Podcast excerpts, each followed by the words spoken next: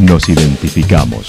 977 La Señal FM. Valle de Calamuchita, Córdoba, Argentina.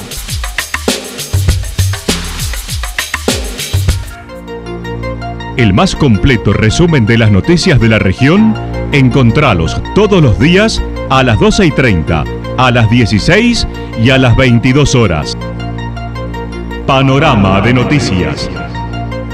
Por la 977, la señal FM nos identifica también con las noticias.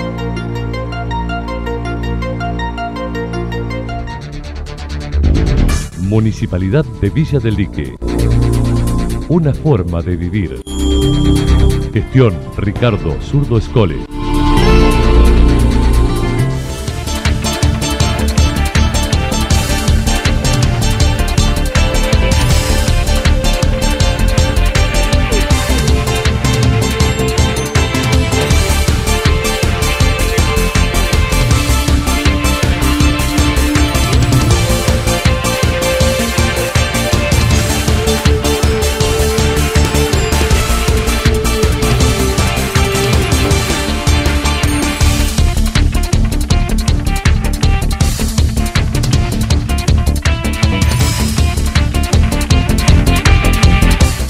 Esta hora hacemos un repaso por la información regional a través de los títulos Últimas inauguraciones en San Agustín, buscando rearmar el justicialismo en Calamuchita.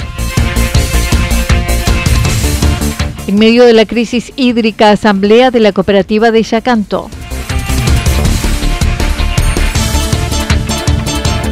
Comercio con propósito, último taller del CENCO. La actualidad en síntesis. Resumen de noticias regionales producida por la 977 La Señal FM. Nos identifica junto a la información.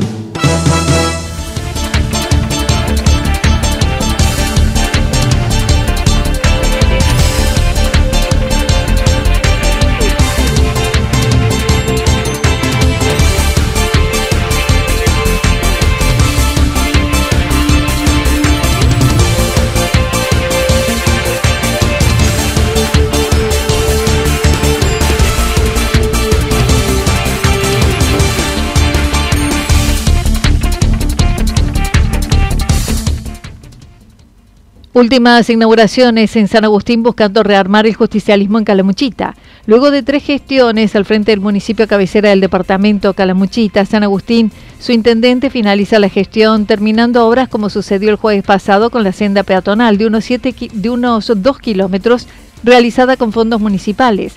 Iván Ortega indicó. Tenemos una senda peatonal que se dirige desde el sector sur del pueblo hacia el balneario sur, una senda de aproximadamente dos kilómetros, eh, que la verdad que, bueno, eh, junto con un parque de gimnasia que termina eh, en, el, en el sector sur del pueblo, conforman un verdadero, bueno, yo creo un parque lineal donde lo que se trata es de revalorizar todo ese sector de nuestro pueblo que la gente habitualmente lo utiliza para caminar, para correr, para andar en bicicleta.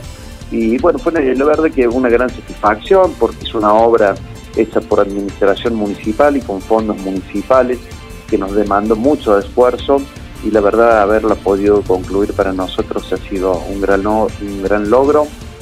En estos 15 días finales se entregarán lotes que estaban pendientes con servicios esenciales incluidos y la inauguración de gas natural de 4.800 metros habilitados, parte de la segunda etapa. Primero que nada hay eh, lotes para entregar, eh, absolutamente de esta gestión municipal, eh, lotes que han sido comprados, pagados, que han sido subdivididos, amojonados, que ya tenemos todos los elementos para llevar los servicios esenciales comprados y pagados, es decir, todo lo que hace al agua potable, a la energía eléctrica, y los vamos a entregar, por supuesto, y además de eso, hemos concluido hace muy poco la una parte de la segunda etapa del gas natural de San Agustín, eh, aproximadamente 4.800 metros, que ya están habilitados y están listos bueno, para hacer un, una inauguración. Y además de eso, a través del programa Gas Escuelas, estamos concluyendo eh, el gas escuela en el IPET 331 y además se concluyó el gas escuela eh, del Colegio General de San Martín. Desde el primero de septiembre inició una transición ordenada con el nuevo mandatario que ingresará y cambiará de signo político. Por ello decidió auditar la municipalidad por un organismo independiente como es la Facultad de Ciencias Económicas. Eh, sin embargo, este municipio tomó la decisión de auditar la municipalidad por un ente objetivo, imparcial, como es la Facultad de Ciencias Económicas de la Universidad Nacional de Córdoba. Así que voy a entregar el municipio auditado, a donde vamos a dejar bien en claro algunas cuestiones que para mí son esenciales. ¿Qué es lo que queda de deuda? Que a ver, no hay deudas con organismos externos, sino solamente cheques diferidos eh, dentro del giro normal, lógico, mensual y habitual que lleva adelante el municipio. Pero con todas estas acciones que estamos haciendo, con este lote que vamos a entregar, con estas obras de gas, hemos hecho hace muy poco cordón cuneta, doquinado. Bueno, son obras que le van a quedar para cobrar 100% a la próxima gestión. Y por lo tanto, bueno, creo que quiere bien en claro toda la cuestión legal del municipio, toda la cuestión contable Mientras tanto, también eh, indicó que en lo que hace a su futuro político, dijo es posible que integre el gobierno provincial en la gestión de Martín Charllora o vuelva a su anterior trabajo en el Ministerio de Seguridad como jefe de relatores del Tribunal de Conducta Policial. Eh, había algunos diálogos para formar parte del gabinete del próximo gobierno provincial, eh, en concreto aún nada, pero en en cualquiera de las hipótesis, si se diera algo, estuviésemos de acuerdo, eh, yo eh, me sintiese bien, cómodo, por supuesto que lo aceptaría y continuaría a donde dispone el gobierno provincial, y si no, yo tengo mi cargo fijo de planta permanente en el específicamente como jefe de relatores del Tribunal de Conducta Policial y Penitenciario de la provincia, dependiente del Ministerio de Seguridad y debo regresar a él. Así que una u otra hipótesis, yo a partir del día 11 tengo que estar en Córdoba. En lo que respecta al justicialismo regional, quien fue parte del trabajo de renovación, dijo es necesario dar un debate de fondo y comenzar a trabajar para las próximas elecciones. Llegar de una manera muy sólida, recuperar pueblos y ciudades que se han perdido, recuperar la legislatura a nivel departamental. Entonces creo que eh, por eso es que trabajo siempre en equipo, por eso es que siempre trato de convocar, siempre trato de dialogar a todos los sectores y acá hay que hacer una mesa muy amplia, juntar a todos nuestros dirigentes y no solamente me refiero a las primeras líneas, sino también a la militancia, a la segunda, a las terceras líneas y comenzar a dar un debate de fondo, ponernos a escucharnos, ponernos de acuerdo y comenzar a trabajar en miras al, al próximo periodo eleccionario.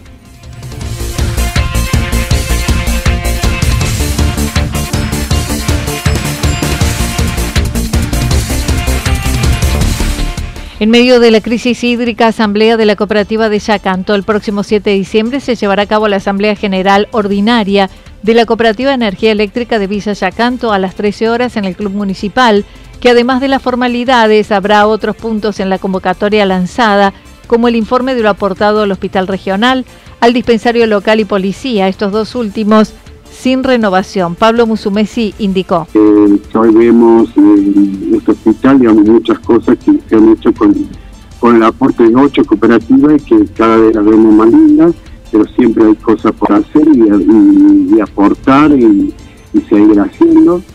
Eh, posterior a ello, bueno, luego de ese tratamiento, usted sabe que ahí eh, puede quedar dicho aporte, se puede aumentar o, o el socio decide no seguir aportando siempre que no es obligatorio el aporte.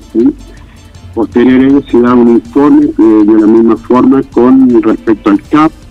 Eh, en esta oportunidad este, no va a haber un tratamiento, eh, dado que bueno, en algún momento con la nueva gestión municipal, seguramente ellos decidirán si querrán o no este, que el socio siga aportando por su dispensario. De la misma forma está el informe con la ayuda de apoyo de la Comisión Policial. Se renovará la comisión en ocho nuevos consejeros y los interesados en presentar nueva lista tienen tiempo hasta el 30 de noviembre cumpliendo una serie de requisitos. También tenemos renovación parcial de, ocho nuevos consejeros asociados. En esta oportunidad, este, bueno, se pone si en caso llegase a haber, eh, hay un tiempo, ¿cierto?, de presentación de lista. Eh, en este caso sería hasta el día 30, este jueves, que es 30 de noviembre, hasta las 19 horas para presentar lista, donde deben eh, tener ciertos requerimientos y, requisitos para, para poder participar.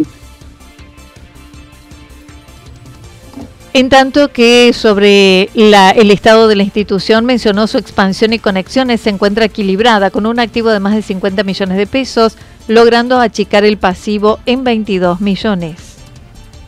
Donde el activo de la cooperativa superó más de los 50 millones de pesos.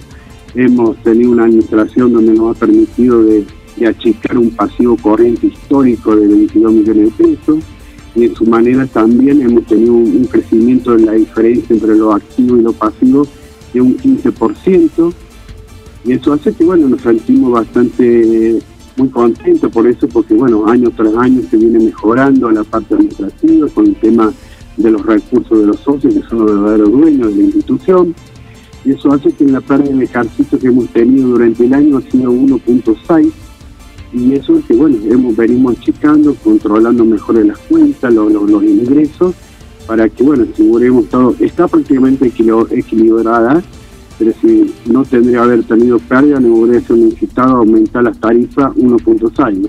Acerca del crecimiento en conexiones, indicó el año pasado hubo 333 nuevos socios, este año 350 hasta aquí.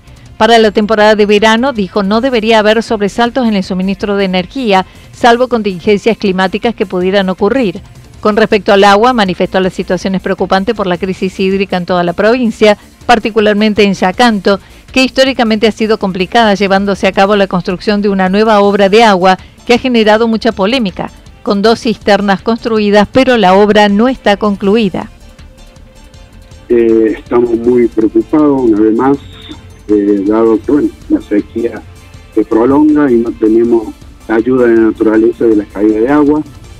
Usted sabe, como sabe, se, se, dio inicio de una obra que, que vendría de la zona del Durazno, donde actualmente hay prácticamente dos cisternas que están al, al concluir por el gran avance que tienen.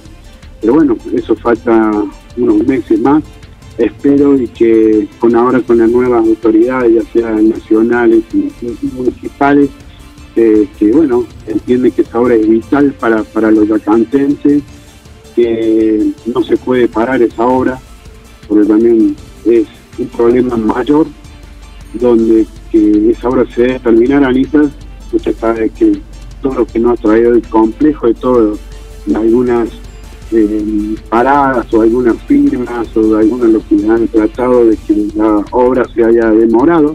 Recordemos, la actual gestión logró un subsidio nacional y prometió en enero de este año finalizar la obra antes de fin de año, pero no será posible.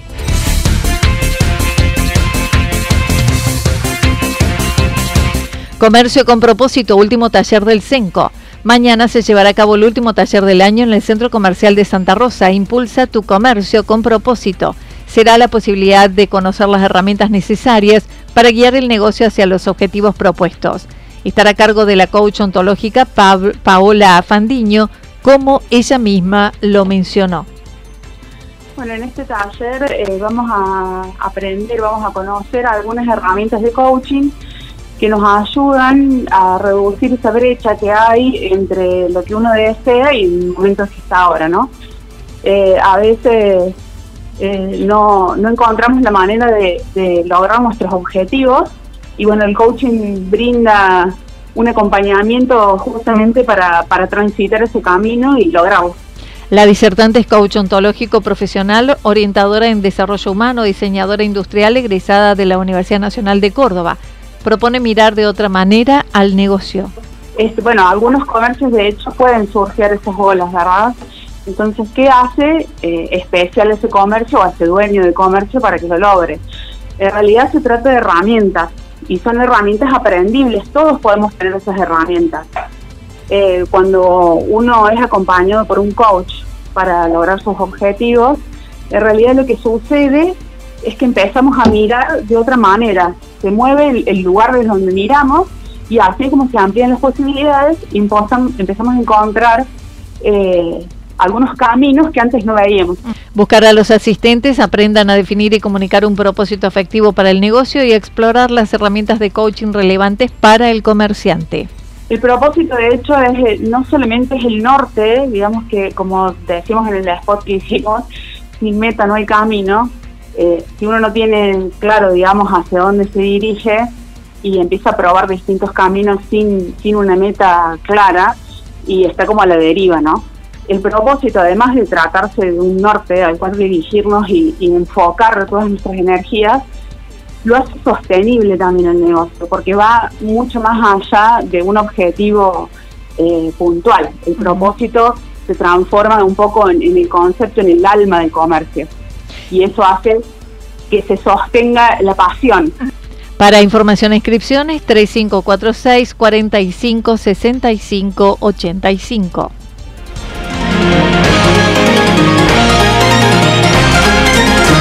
Toda la información regional actualizada día tras día.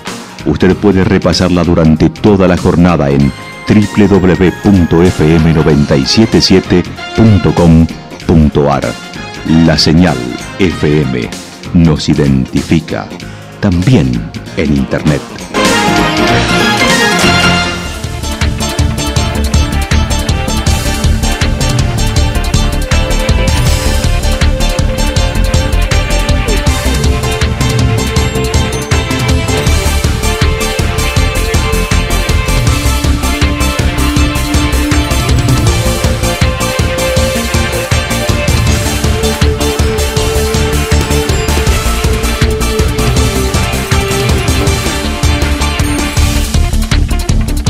El pronóstico para lo que resta de la jornada está indicando desmejoramientos, posibilidad de tormentas aisladas, temperaturas máximas entre 30 y 32 grados. El viento estará soplando del sector noreste entre 23 y 31 kilómetros por hora. Hacia la noche habrá ráfagas de viento entre 42 y 50 kilómetros por hora. Para mañana martes continuarán las condiciones de inestabilidad, sobre todo hacia la noche Temperaturas máximas entre 30 y 32 grados, mínimas entre 19 y 21 grados. El viento seguirá soplando del sector norte con ráfagas de viento de entre 42 y 50 kilómetros por hora. Datos proporcionados por el Servicio Meteorológico Nacional. Municipalidad de Villa del Lique. Una forma de vivir. Gestión Ricardo Zurdo Escole. Lo que sucedió en cada punto del valle. Resumimos la jornada a través del informativo regional en la 977. 977 La Señal FM.